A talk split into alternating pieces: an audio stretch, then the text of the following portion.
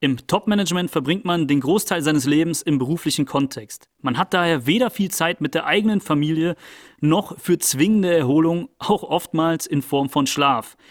Dabei sollten wir laut Wissenschaft idealerweise ein Drittel unseres Lebens dem gesunden Schlaf widmen. Mich wundert es, dass wir uns seit Jahren mit Konstrukten wie der Work-Life-Balance beschäftigen, aber im Business-Kontext das Thema gesundes Schlafen keine Einkehr gehalten hat. Daher dachte ich mir, lassen Sie uns einen neuen Begriff der Work-Sleep-Balance kreieren und das ganze Thema durch ein Interview mit einem Experten anstoßen. Dieses Interview ist in zwei Teile gesplittet und sehr wissenschaftlich fundiert. Und auch wenn die Erkenntnisse Sie verwundern werden, lassen Sie sich gerne darauf ein. Denn es gibt zu dem Thema gesundes Schlafen sehr viel Forschung, aber im Verhältnis dazu sehr wenig valides Allgemeinwissen. Ich bin mir daher sicher, dass Ihre Karriere und Ihre Gesundheit von diesem Interview profitieren werden. Lassen Sie uns daher der Frage gemeinsam auf den Grund gehen, wie wir den Erfolgsfaktor Schlaf für uns nutzen können. Herzlich willkommen beim CEO Career Code, dem Karriere-Podcast mit Inspiration und Insiderwissen für Top-Manager und jene, die es werden wollen. Präsentiert von Ihrem Headhunter Dominik Roth. Professor Dr.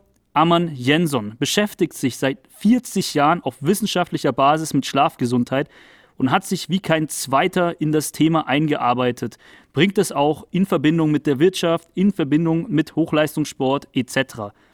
Heute bringen wir seine Erkenntnisse in Bezug zu dem Thema Karriere. Ich freue mich, dass Sie hier sind. Herzlich willkommen, Herr Dr. Arman Jensson. Ja, herzlich willkommen auch und danke für die Einladung. Ich finde das ganz toll, dass ich einen Partner habe, der sich mit diesem Thema beschäftigt. Es ist tatsächlich so, dass es sehr latent vorhanden ist. Es gibt sehr viel, ja, so Halbwissen, auch gefährliches Halbwissen, ähm, habe ich zumindest in meiner Recherchearbeit festgestellt. Und wir wollen hier Karriere auf einer ganzheitlichen Ebene in dem Podcast beleuchten. Deswegen gehört das für mich dazu. Und zwar viel mehr als das Thema Work-Life-Balance. Und ich höre dann auch immer von Top-Managern oder auch aus der Politik, dass man mit fünf Stunden Schlaf auskommt. Was sagen Sie zu solchen Parolen?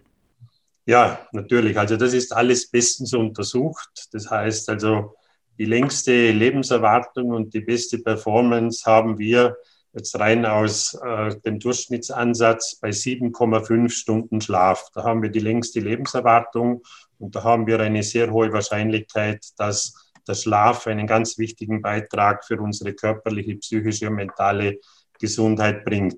Es gibt Kurzschläfer, äh, man muss vielleicht wissen, der Schlaf oder die Schlafdauer ist genetisch bedingt.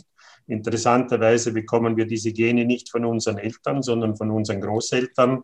Und es wurden schon über 13 Uhrengene äh, quasi isoliert, die mit dem Schlaf zu tun haben und einige davon eben mit der Schlaflänge. Und das, was wir aus wissenschaftlicher Sicht mit absoluter Sicherheit wissen, ist, dass wenn der Schlaf unter sechs Stunden abfällt, dass die Person körperlich, psychisch, mental über einen längeren Zeitraum Probleme bekommt. Oft ist es so, dass ein Schlafmangel schon sich am nächsten Tag bemerkbar macht, indem wir müde sind, indem wir unkonzentriert sind, indem wir nicht gut gelaunt sind. Aber der Schlaf ist natürlich ein Langstreckenläufer. Das heißt, je länger ich gut schlafe, umso mehr profitiere ich. Und je länger ich schlecht und gestört schlafe, umso höher ist mein Risiko gesundheitlich und natürlich auch, was unser heutiges Thema betrifft, was Erfolg im Business anbelangt. Mhm. Es erwarten Sie als Zuhörer tatsächlich auch sehr, sehr viele Tipps, ganz konkrete Tipps, die Sie noch nirgendwo anders gehört haben. So viel kann ich versprechen. Ähm, lassen Sie uns gerne mal auf eine Studie eingehen, die was über Performance auch ähm, sagt und Schlaf in Korrelation beziehungsweise sogar in Kausalität damit bringt. Können Sie kurz da, da, dazu was erzählen? Wir hatten im Vorgespräch davon die Rede. Es gibt natürlich sehr viele Studien, die sich mit diesem Thema beschäftigen. Und äh, ein gutes Beispiel ist natürlich der Sport. Wenn ich eine Sportart habe, äh, zum Beispiel, wo es um Zeit geht, also das heißt also äh, Geschwindigkeit gekoppelt mit Zeit, 100 Meter Lauf, 200 Meter Lauf, äh, dann sehe ich genau, wenn ich so einen Sportler habe und ich nehme ihm drei, vier Stunden Schlaf weg und lasse ihn dann starten, dann sehe ich genau, was passiert. Das heißt, Der Schlafentzug ist natürlich ein Schlüsselfaktor, um die Leistung zu mindern. Und umgekehrt wissen wir, dass es Studien an der Stanford University gibt, die zeigen, wenn wir den Schlaf verlängern, dass wir die sportliche Leistung verbessern können, die Reaktionszeit, die Muskelkoordination, wir haben weniger Verletzungen. Wenn wir das jetzt auf das Business umlegen, oder, dann ist natürlich die Herausforderung entsprechend größer, weil die Parameter natürlich unterschiedliche sind. Und wir müssen natürlich im Vorfeld definieren, was ist Erfolg. Und äh, aus meiner Sicht geht es immer um einen ganzheitlichen Erfolg. Das heißt, an erster Stelle muss bei jedem Manager, bei jedem Unternehmer, bei jedem Geschäftsführer muss die Gesundheit stehen. Weil das ist sein wichtigstes Gut. Ohne die Gesundheit ist es langfristig nicht möglich, erfolgreich zu sein. Und am Ende des Tages nützt es auch nichts, wenn Sie super erfolgreich sind und Sie sind dann krank und versterben an irgendeiner degenerativen Erkrankung oder bekommen ein Burnout oder verfallen in eine Depression. Das wird ja total unterschätzt, äh, der Schaden, der in der Wirtschaft durch die Schlafstörungen entsteht. Also wir haben eine enorme Belastung des Gesundheitssystems, aber wir haben auch eine enorme Belastung des Wirtschaftssystems. Das heißt also, die Hochrechnung zeigt uns Folgendes. Äh, in Deutschland gibt es eine Studie äh, von der DRK, Krankenkasse oder Gesundheitskasse mhm. aus 2017, die uns zeigt, dass über 80 Prozent der erwerbstätigen Menschen Schlafstörungen und Schlafmangel haben. Das ist die Ausgangssituation. Ich sage, es sind 95 Prozent, die mhm. biologisch schlecht schlafen. Mhm. Deshalb hat es dieses Virus im Moment sehr einfach, in, unsere, in uns einzudringen, weil der Schlaf ist die wichtigste Säule für das Immunsystem. Und alle diese Dinge sind natürlich wichtig. Und es zeigt uns im Schnitt, haben die Menschen 11,3 Tage mehr Krankenstand, die schlecht schlafen. Und die Hochrechnung mit Produkt, Produktivitätsausfall, mit mehr Fehlern, mit schlechten äh, Entscheidungen, die in Unternehmen der Schlafmangel getroffen werden, entsteht pro Arbeitnehmer ein Schaden von circa 2000 Euro. Und bei 50 Millionen Arbeitnehmern macht es 100 Milliarden Euro aus in einem Jahr in Deutschland. Und diese Work-Life-Balance, von der Sie reden, die geht natürlich in Kombination mit dem Schlaf in eine ganz andere Richtung. Die Menschen haben immer so die Vorstellung, oder es braucht einen Ausgleich zwischen Arbeit und Freizeit. Das hat früher gut funktioniert. Das hat Gesetze gegeben, wo quasi der Kaiser geregelt hat, acht Stunden Arbeit, acht Stunden Freizeit und acht Stunden Schlaf. Aber das ist schon einige Jahrhunderte oder Jahrtausende her. Und das kann heute niemand mehr machen. Das heißt, wir haben natürlich eine absolute Verknüpfung und speziell in, äh, speziell in unserem Gehirn von Arbeit, Freizeit, Familie, Sport. Das heißt also, die Dinge lassen sich nicht mehr einfach trennen. Wenn ich heute als Manager einen Jogginglauf mache oder ich mache einen Waldlauf, dann ist das Business immer dabei.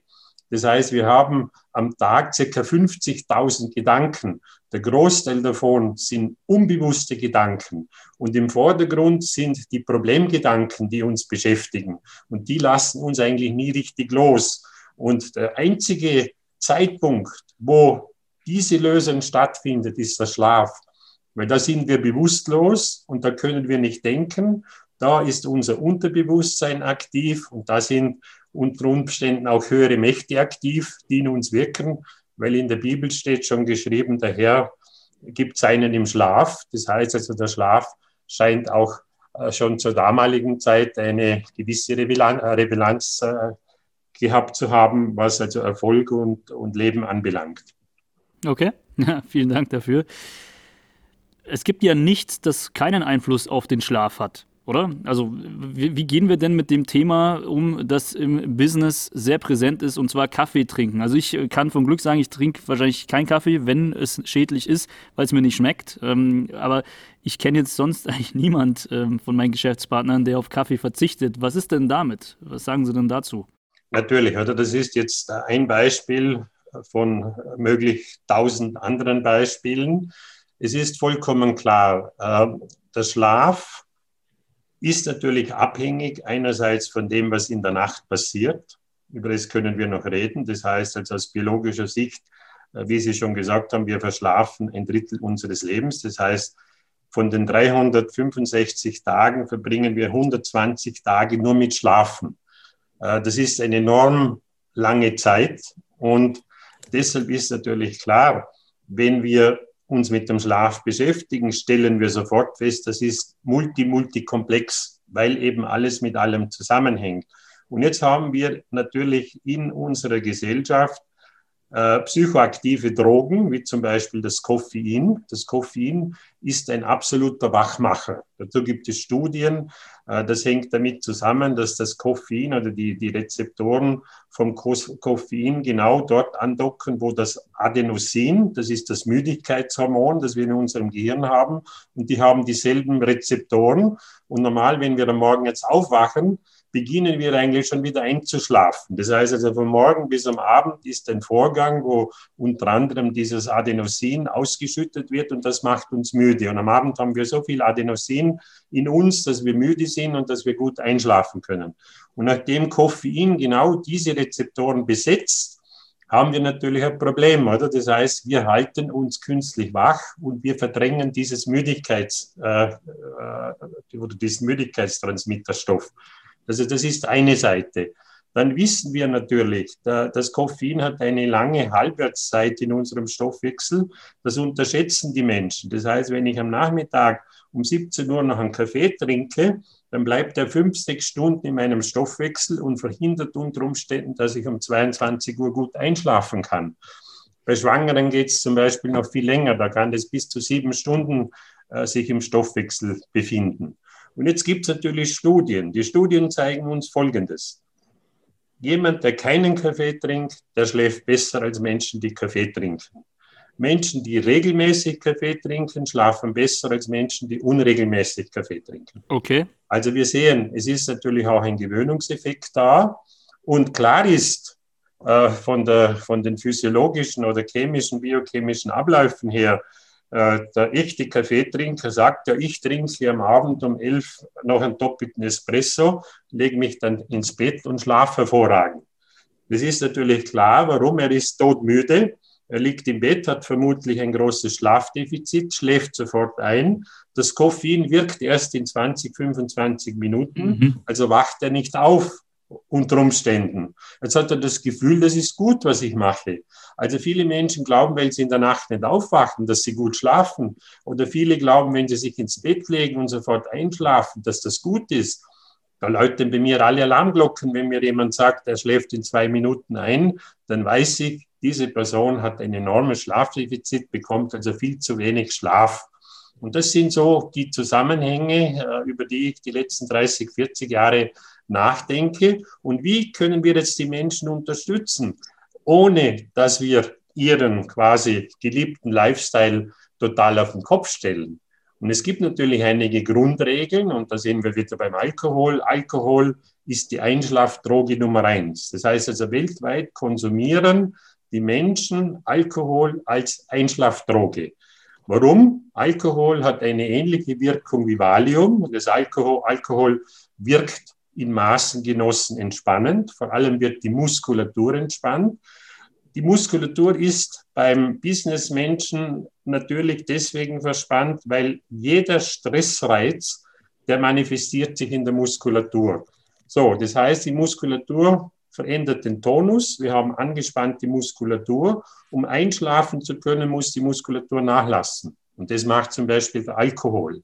Aber sobald ich eingeschlafen bin, spätestens nach ein, zwei, drei Stunden, beginnt die umgekehrte Wirkung des Alkohols. Der Alkohol beginnt plötzlich, mich in Aufruhr zu bringen, mich zu energetisieren und verursacht einen ganz unruhigen, nicht erholsamen Schlaf mit zu wenig Tiefschlaf unter Umständen und auch die Traumphasen werden gekappt. Also das ist ein bisschen individuell.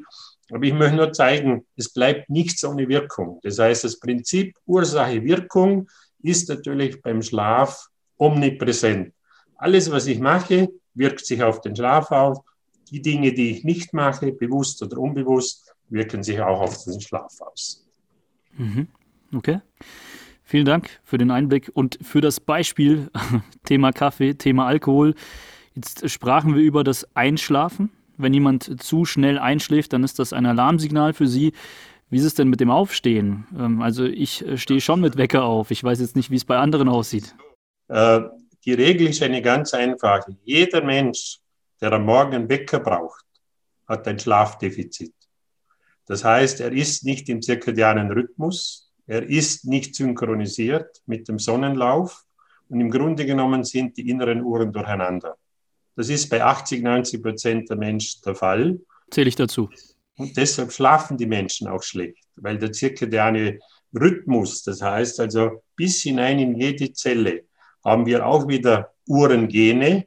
Diese Uhrengene sind so organisiert, dass innerhalb von 24 Stunden ein Rhythmus entsteht zwischen Wachheit und Schlafen.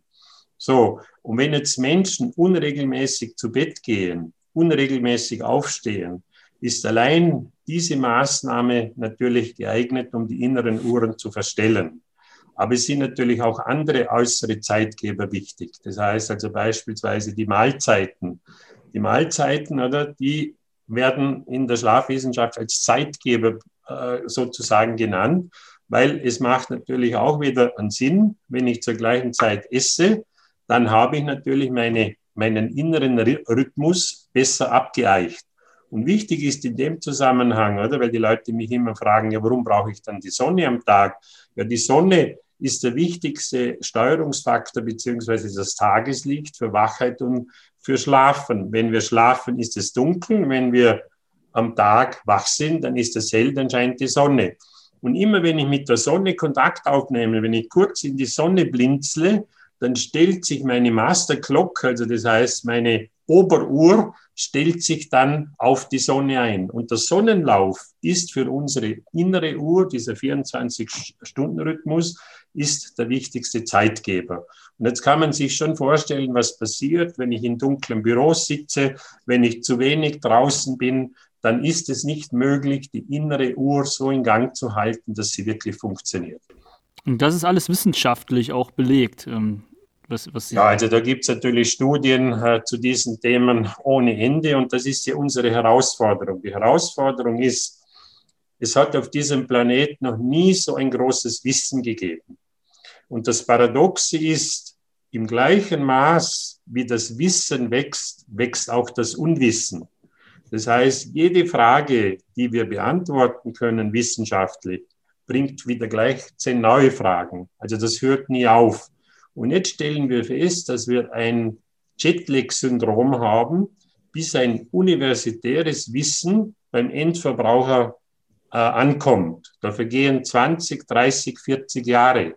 Und dann ist es noch nicht sicher, dass der Endverbraucher oder der Arzt oder derjenige, der davon betroffen ist, das auch annimmt und akzeptiert und versucht, das umzusetzen. Gebe Ihnen ein Beispiel. Äh, man hat eine Studie gemacht, äh, in der Allgemeinmedizin hat man eine Therapie, eine Therapie entwickelt, die also bei bestimmten Gesundheitsproblemen eine Wirkung von 90 Prozent hat, also durchschlagen in der Theorie.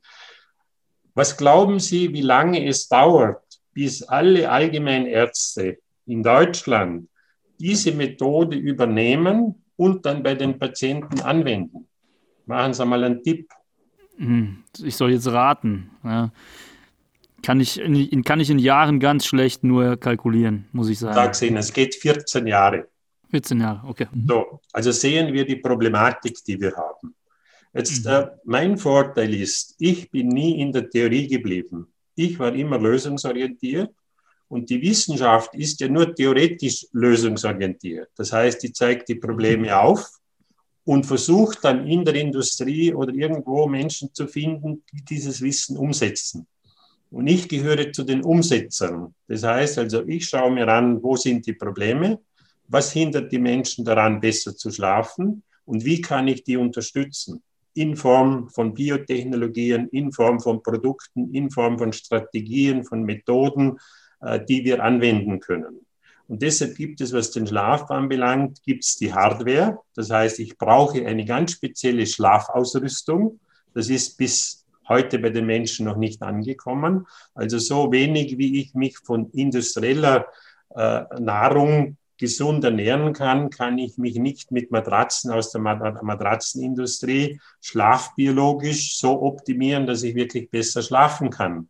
Oder das sind eben die Dinge, die in der Wissenschaft noch zu wenig zum Vorschein kommen, weil es zu diesem Thema natürlich auch zu wenig valide Studien gibt. Es gibt keine Vergleichsstudien, dass man A mit B mit C vergleicht. Das macht die Stiftung Warentest und die hat wieder ganz andere Ideen, äh, wie solche Wertungen ausfallen sollen.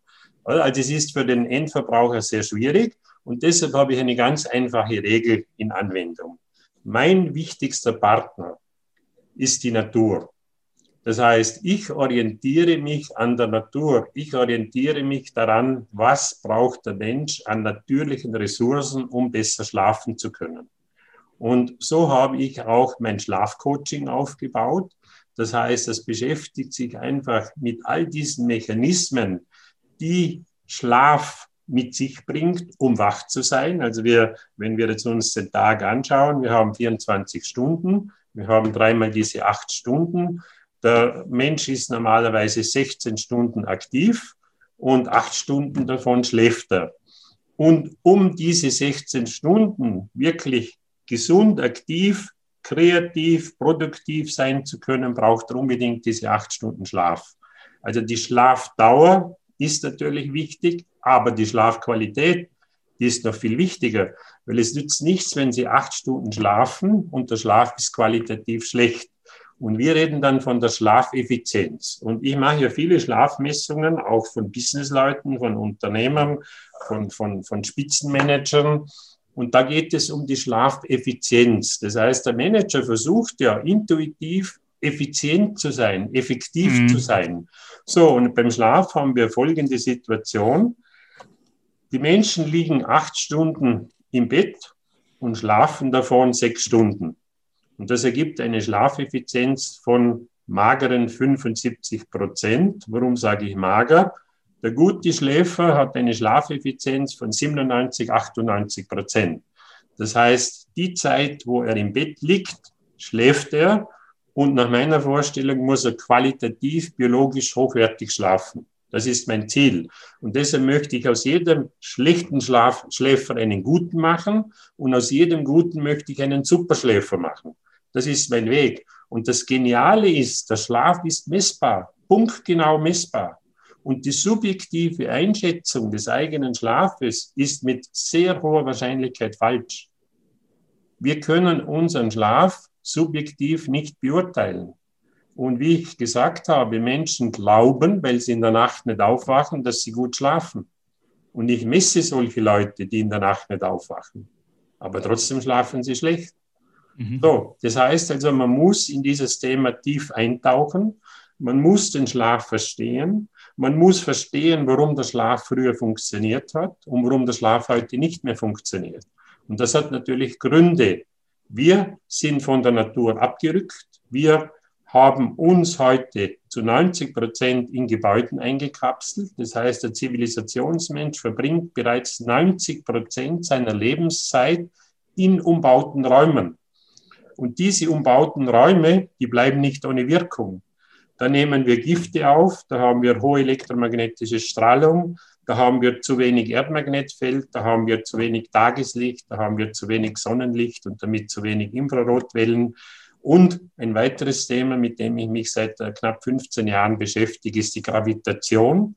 Die Gravitation, obwohl sie aufgrund der fast 40-jährigen Forschung der NASA heute nachweislich ein Gesundheits- und Vitalitätsfaktor ist, beschäftigen sich ganz wenige Menschen mit der Naturkraft Gravitation.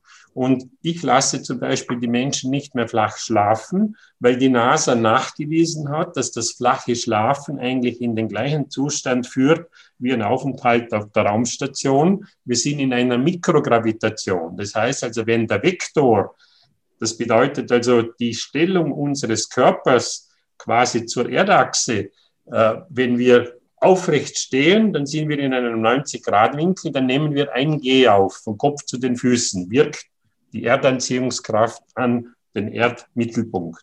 Wenn wir im Weltall sind, dann ist die Schwerkraft zum großen Teil aufgehoben. Äh, wir haben natürlich noch die Besonderheit, dass sich diese Raumstation mit 28.000 Stundenkilometern um die Erde bewegt. Also wir haben da noch die Fliehkräfte dazu. Aber ich mache es ganz kurz die Bettruhestudien, wo man Menschen zwei, drei Monate an ein Bett fesselt und dann überprüft, was passiert, die zeigen uns, dass die gleichen Symptome auftreten wie bei den Astronauten im Weltall. Es kommt also zu massiven Veränderungen im Körper, in der Psyche, im Gehirn. Der Blutdruck steigt, der Gehirndruck steigt und viele physiologische Abläufe sind gestört. Genau das Gleiche findet statt, wenn wir flach im Bett liegen, acht Stunden ja. lang. So, also habe ich begonnen mit dem Professor Hecht, das ist also mein Schlafmedizinpartner.